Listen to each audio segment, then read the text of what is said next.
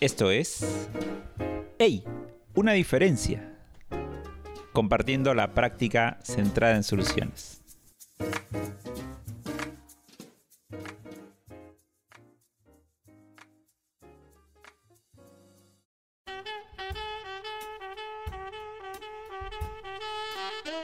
Episodio 7. La práctica centrada en soluciones. Hoy.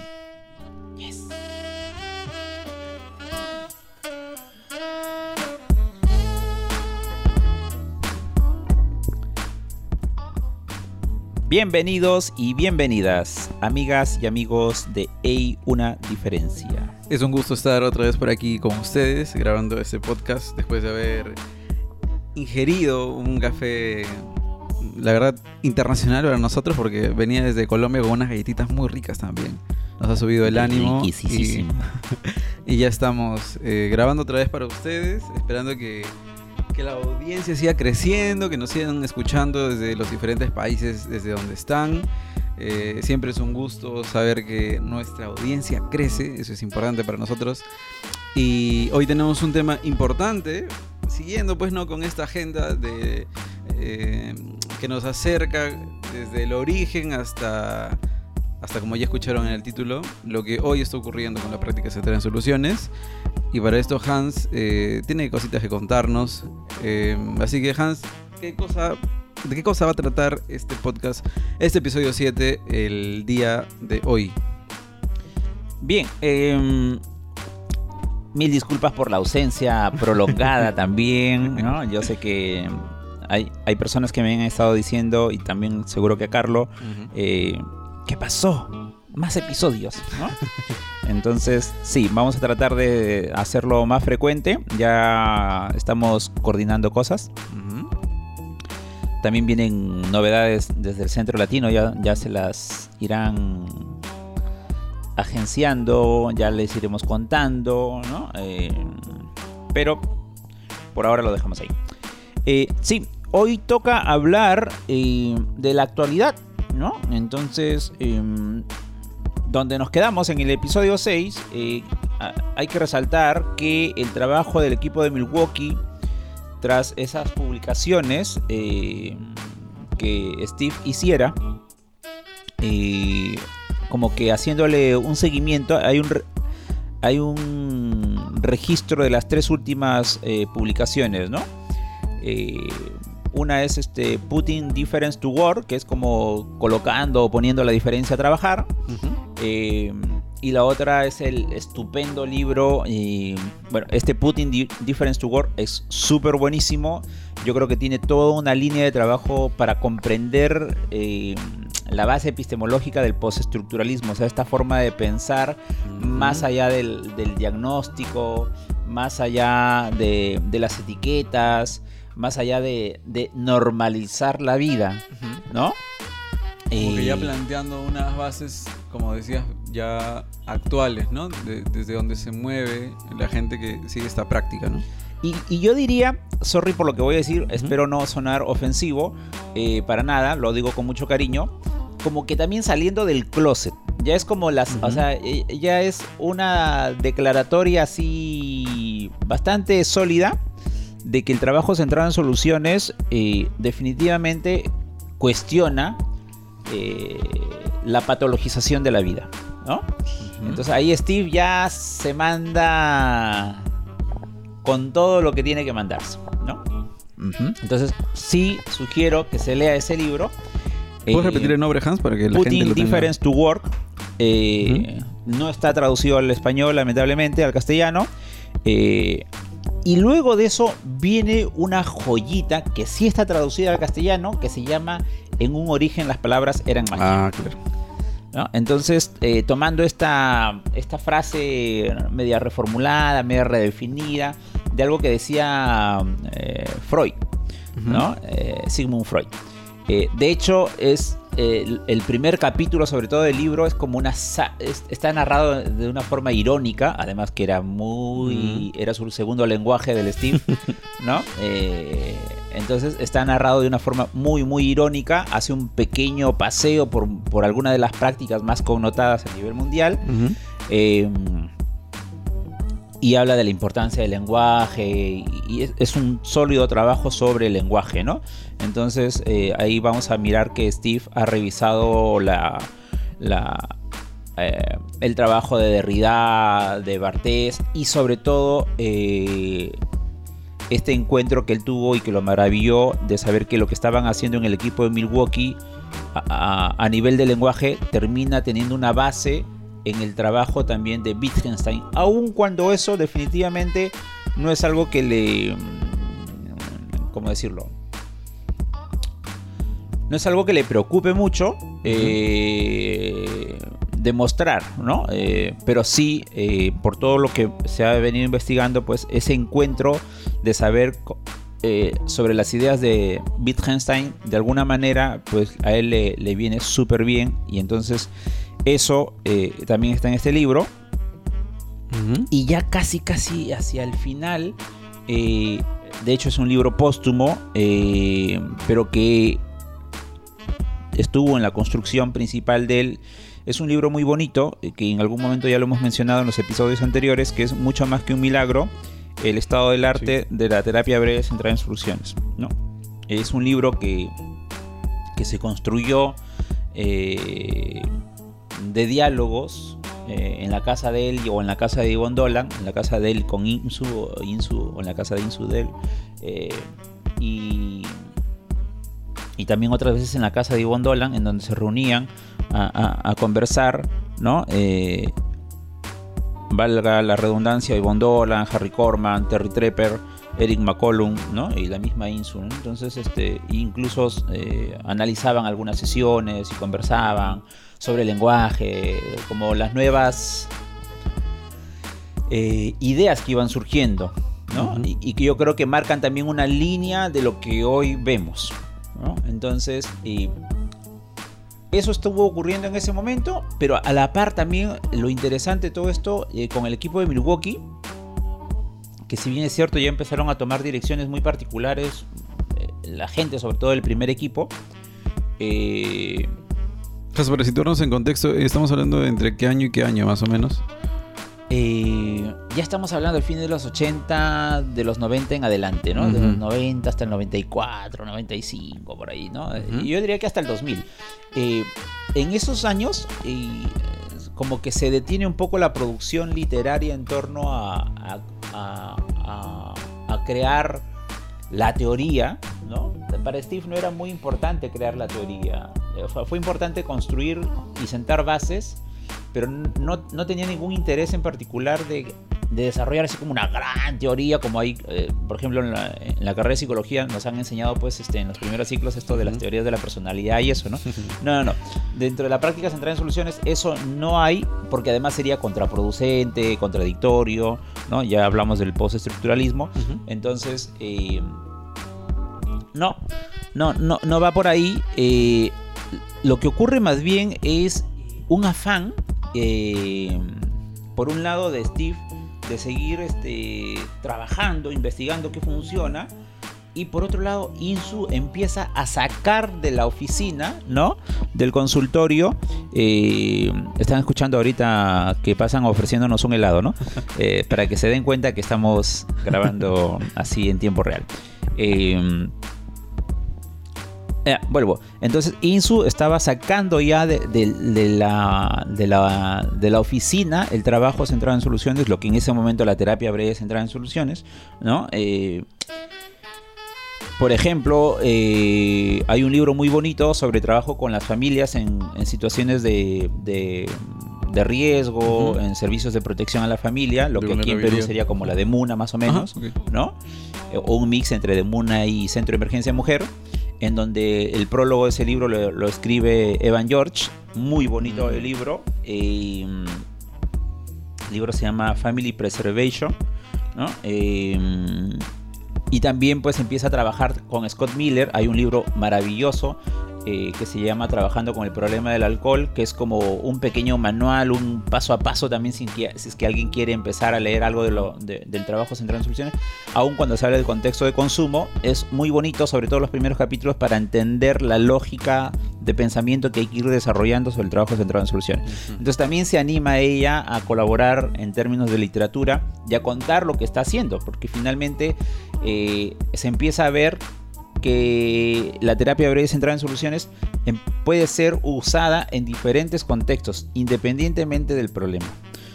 Entonces eh, ella se anima a poner en, eh, también el trabajo con los niños. Hay un libro muy bonito con eh, Teresa Steiner sobre el trabajo con niños. y entonces, por ahí más o menos también en esos años, eh, ella se logra conocer con Lee Childs, ¿no? Eh, y con la esposa de él, eh, y terminan generando, tras este trabajo en las escuelas, un libro que se, que se quedó más como un manual que como un libro del programa WOW. ¿No? que es un estupendo documento sobre cómo trabajar en las escuelas. Documento que sirvió de base, ahí, viene el cherry, ahí viene el cherry. documento que sirvió de base para hacer una investigación hace, en el 2018 eh, desde el Centro Latino, eh, datos que ya están por compartirse probablemente a fines de este año o, iniciando el otro. Eh, atentos, atentos y atentas. De algo que hicimos y que terminamos transformando, ¿no? O sea, partimos de base con eso, pero luego hicimos otra cosa, ¿no? Otra cosa, ¿no? Entonces no podríamos llamar como que el programa WOW se cumplió a cabalidad, sino que transformamos eso y, le dimos... Ah, claro, recuerdo, recuerdo ese trabajo en el tiempo que estábamos con, lo de la formación. Todavía recuerdo algunos posts, claro. Sí, recuerdo, recuerdo ese trabajo. Definitivamente, eso, ¿no? Entonces, eh, lo interesante, como te digo, es que se, logra sacar de ahí, del del, ah, de, la, de la sola práctica clínica, ¿no? De lo que se conoce como práctica clínica del consultorio eh, psicoterapéutico. Entonces se lleva a, trabajar en otros este, espacios. También, por ejemplo, hay otro libro muy bonito sobre coaching de Insu Kimber con Peter Sabo. Entonces, de cómo se implementa esto en las organizaciones también. O sea, está buenísimo todo, todo el proceso evolutivo. Eh, y que además responde a algo que las personas suelen preguntar cuando uno empieza un proceso formativo, tú lo debes recordar, eh, eh, preguntas del tipo, ¿y, cómo se trabaja con personas deprimidas? ¿no? Entonces nosotros no, no, pensamos en las personas como deprimidas, pero esas preguntas se hacen, ¿no? Entonces, y la respuesta usualmente es la, entre comillas, la misma, de no trabajamos con problemas, ¿no? No, o sea, no estamos Sí, y, de hecho también creo que ya si nos posicionamos en situaciones en las que te piden alguna referencia como de, oye, este, ¿conoces a alguien que trabaje con personas que están relacionadas a la adicción al alcohol o algún tipo de, droga? ¿O conoces a alguien que trabaje con personas que, entre comillas, son bipolares y tal? Eh, o te preguntan directamente, ¿no? ¿Y tú trabajas con temas de depresión?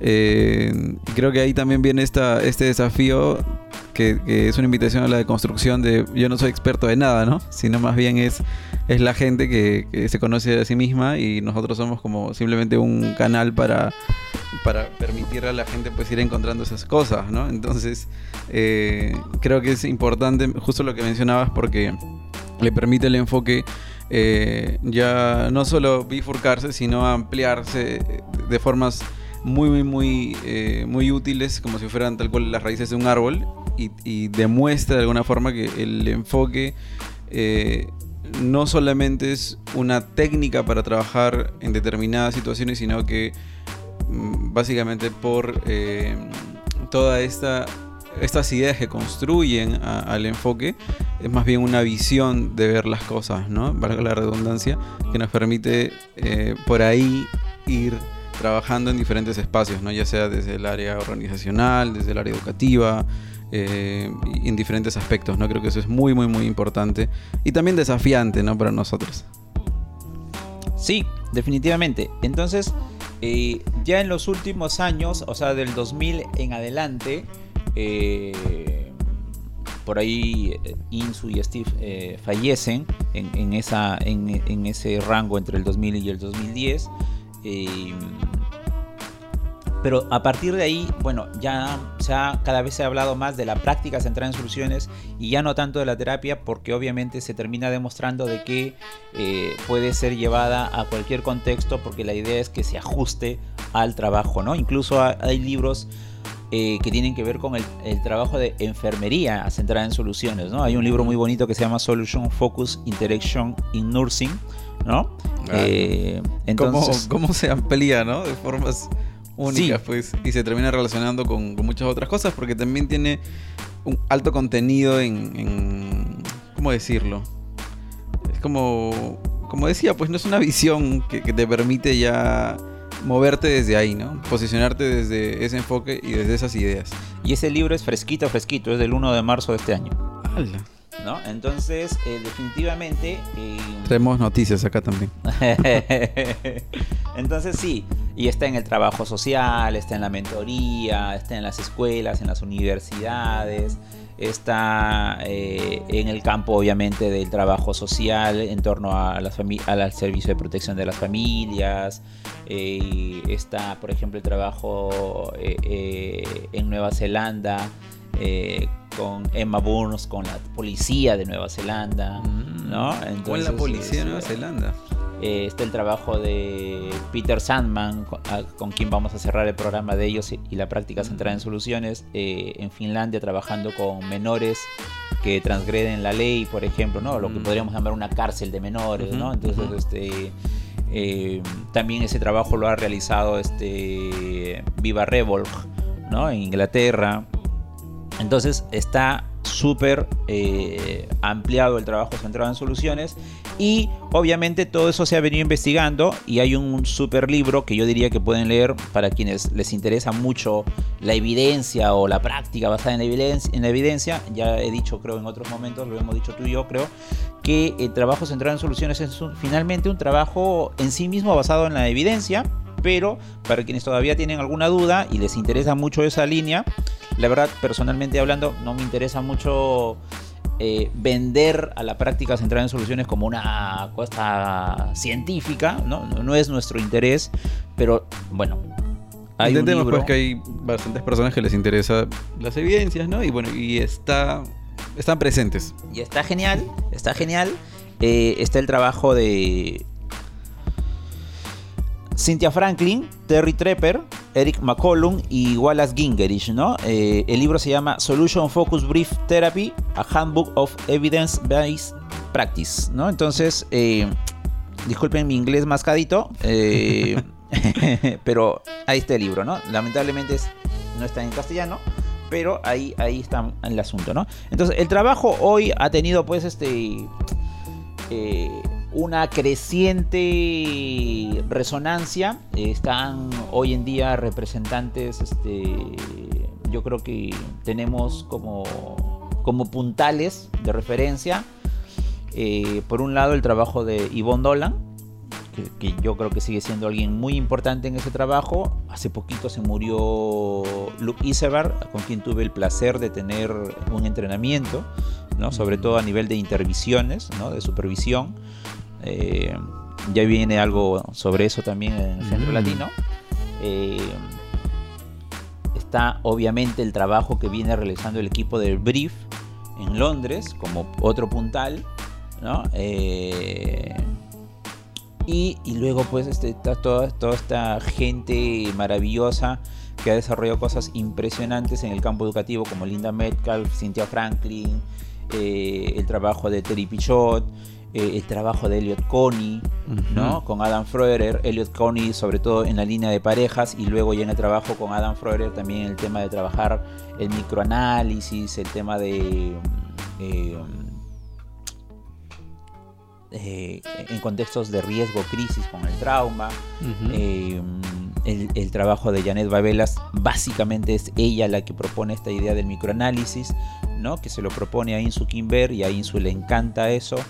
Eh, entonces, eh, así como hay gente que, que, podríamos decir que ya tiene un trayecto de 30, 35 años con la práctica, también hay gente joven como Elliot Coney, como Viva Revol, Adam Freuder, Eh, que Leo lo tuvimos, ¿no?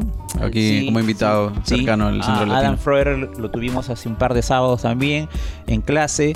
Eh, entonces, eh, a nivel mundial, yo diría, eh, quizás suena como muy ambicioso, pero hay, hay gente haciendo cosas maravillosas, ¿no? Está el trabajo de Ben Furman en Finlandia con niños, está el trabajo de Mar Bellevac en España con Tony Medina y Marga Herrero, ¿no? Eh, que están además, eh, además de incursionar en, en estos contextos también de protección a la familia y menores, pues también han incursionado ahora en los últimos años en las escuelas. Todos son amigos del Centro Latino. ¿no? Entonces eh, hacemos el esfuerzo de mantenernos en, en la vanguardia, ¿no? Eso, eh, entonces, eh, por ejemplo, también en Bolivia está el trabajo de Marco Pérez, La Madrid, que también es súper interesante todo lo que está, él está haciendo, sobre todo en contextos de justicia social y de paz, ¿no? Está genial, genial, genial, ¿no? Entonces, eh, que son personas eh, que van surgiendo y que van interesándose por este trabajo. eh, y que están haciendo mucha, mucha, mu- mucha novedad, ¿no? Entonces, la idea es en estos momentos seguir trabajando. Yo creo que el, el- el foco de, de atención y de interés es qué está siendo útil para las personas, ¿no? Eh, ser mucho más minucioso, mucho más minuciosos en, en cómo nos posicionamos desde el lenguaje, ¿no? De- de- desde ahí y también eh, definitivamente pues este el otro día se le preguntó a Joel Simon ¿no? Eh, qué piensa él del futuro del, del trabajo centrado en soluciones y él dijo algo muy bonito ¿no? él dijo el futuro llegará ¿no? Entonces, eh, sí, también yo respondería algo así, ¿no? O sea, si, si me preguntan cuál es el futuro del de la práctica centrada en soluciones, em, vamos a seguir trabajando. Eso es lo único que tenemos claro, ¿no? Entonces, eh, vamos por ahí. Esperemos que esta, este episodio les haya abierto caminos, ideas, luces eh, de, de cómo estamos avanzando, eh, tanto en Latinoamérica como en otras partes del mundo. y que se sigan enamorando de esto, ¿no? Sí, eh, yo creo que igual este episodio es una forma de, de recordarle a nuestros oyentes y a los futuros oyentes y a las futuras oyentes que eh, este enfoque tiene diferentes bracitos en las raíces, ¿no? Que, Tiene que para rato. abrazar. ¿Cómo, cómo? Tiene para rato. Sí, sí, sí. Y que, y que se permite abrazar diferentes espacios de trabajo, ¿no? Creo que eso es una de las cosas más importantes que, que yo encuentro en el enfoque, que no tiene un límite establecido y eso nos permite tener muchísimas posibilidades en muchos, muchos espacios, ¿no? Sobre todo también recordarles que este enfoque es relativamente joven, ¿no? Porque se sigue trabajando constantemente en esto y hay mucha, mucha gente que, que está interesada realmente en que esto siga ampliándose y en tener muchos más resultados, eh, acercándonos siempre hacia las soluciones y al futuro preferido de las personas. Así que les agradecemos mucho otra vez por escuchar y por estar. Así que será hasta un nuevo episodio cerquita, ojalá. Esperamos que sí, esperamos que sí. Cuídense mucho, eh, visiten nuestras redes, ya saben, en Ah, el. Facebook y en el Instagram. Eh, también a veces colocamos alguna cosita por LinkedIn. Ajá. Así es que Ah, LinkedIn eh, Arroba Centro Latino TVCS en Instagram y arroba práctica centrada en soluciones en Facebook. en Facebook. Bien, entonces, eh, muchas gracias por estar. Justo nos han traído serenata, probablemente escuchan un poquito de la bulla que es en la calle. Vamos a ver qué, qué nos van a cantar. ¿Qué será? ¿Qué será? Así que abracitos y café para ustedes. Muchísimas gracias. Que Mucho bien. amor también. Cuídense, gracias.